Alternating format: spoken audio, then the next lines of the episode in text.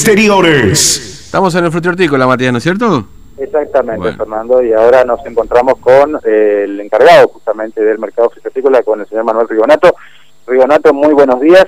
Bueno, eh, a raíz de lo que ya se sabe públicamente que ocurrió con un camionero aquí, ¿qué medidas se están tomando en el mercado frutihortícola a partir de esto? Muy buenos días. A partir de la noticia de público conocimiento que se dio en el día de ayer, informó el Consejo para la Atención Integral de la Emergencia, seguimos reforzando con los operativos de sanitización, tanto como los eh, las metodologías de sanitización que veníamos llevando adelante en el día en días anteriores. Sabemos que nosotros, mediante personal municipal que presta servicios en el mercado frutícola, realizamos tomas preventivas de temperatura, también un operativo de sanitización que consiste en rociar un líquido desinfectante mediante unas mochilas pulverizadoras que tenemos en los puestos particulares y también eventualmente en algún que otro camión que esté estacionado en la playa, ¿no?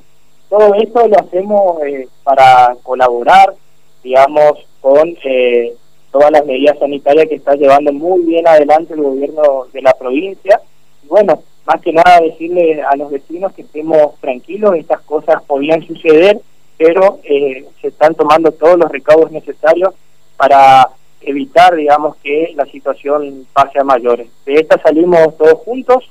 Yo creo que la responsabilidad no solamente les cabe a los organismos de Contralor, sino también a cada uno de los ciudadanos a partir de eh, el respeto de las normas que están establecidas, de la utilización del tapabocas correspondientes y de los elementos de desinfección. En ese sentido, Rigonato, bueno, se le está tomando la temperatura a la gente que trabaja aquí en el mercado eh, frutihortícola, eh, ¿cuántas veces al día se va a realizar este procedimiento?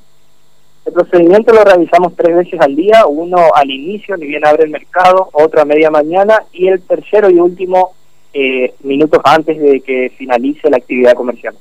Ahora, eh, ¿cómo es el protocolo para la venta de, eh, la mercadería? Que por ahí también era una preocupación que tenían algunas eh, personas. Sí o sí, todos los puesteros tienen que limpiar lo que van a vender efectivamente cada uno de los puesteros tiene por obligación limpiar, sanitizar, sanitizar eh, los artículos que van a vender. También tienen la obligación y la responsabilidad de manera persuasiva decir a los vecinos que tomen el distanciamiento social y preventivo, ¿sí? Eh, en este punto quiero hacer hincapié porque esa es la metodología de prevención que está más consensuada en el mundo y es la que más nos cuesta muchas veces respetar. Así que a los vecinos y vecinas de, Formosa les digo que al venir al mercado hortícola no solamente vengan con la utilización del tapaboca correspondiente, sino también una vez dentro de las instalaciones del mercado respeten ese distanciamiento social y preventivo. Ahora, este protocolo, eh, el camión habría llegado a la madrugada, si nos puede reiterar, ¿cómo es el protocolo de eh, camioneros que tienen que ingresar acá al mercado hortícola? El ingreso ordenado de, camiones de carga a la provincia está permanentemente monitoreado por las autoridades policiales y las autoridades sanitarias. Una vez dentro del mercado frutihortícola, nosotros en colaboración con los sectores municipales que están trabajando, realizamos un control, digamos, para ver, verificar que la hoja de ruta efectivamente se esté cumpliendo, para eh, decirles también a los choferes y acompañantes que están dentro de la cabina de los camiones que eh, no tienen habilitado, digamos, bajar bajo ninguna circunstancia y en caso de que tenga alguna necesidad de índole humana, den aviso previo para que podamos establecer el recorrido que va a hacer, por ejemplo, hasta el baño y en consecuencia después pasar a desinfectar todo el área. Cuando se detecta un camión que eh, no cumple con la hoja de ruta, se lo aísla, no es que permanece dentro de eh, las playas del mercado piscícola, ¿no? ¿Cómo se trabaja en ese Lo que hacemos en caso de detectar una irregularidad es avisar inmediatamente a las autoridades policiales y las autoridades sanitarias. En este punto quiero felicitar a la personal de la comisaría cuarta que en el día de ayer, en el día de antes de ayer, cuando se dio la detección de este camionero en particular, estuvo inmediatamente en el lugar posterior al llamado, así que una vez que la policía se hizo presente ya tomó cartas en el asunto y activó inmediatamente el protocolo que hoy es de público conocimiento. Bien, Renato, muchas gracias. No, por favor, de nada. Bien, Fernando, le agradecemos aquí a justamente del mercado hortícola. Mm. Fue un breve, un poco breve el, la entrevista porque están justamente con estos trabajos de tomar la temperatura en todos los puestos, es mucha la gente que trabaja acá, Fernando.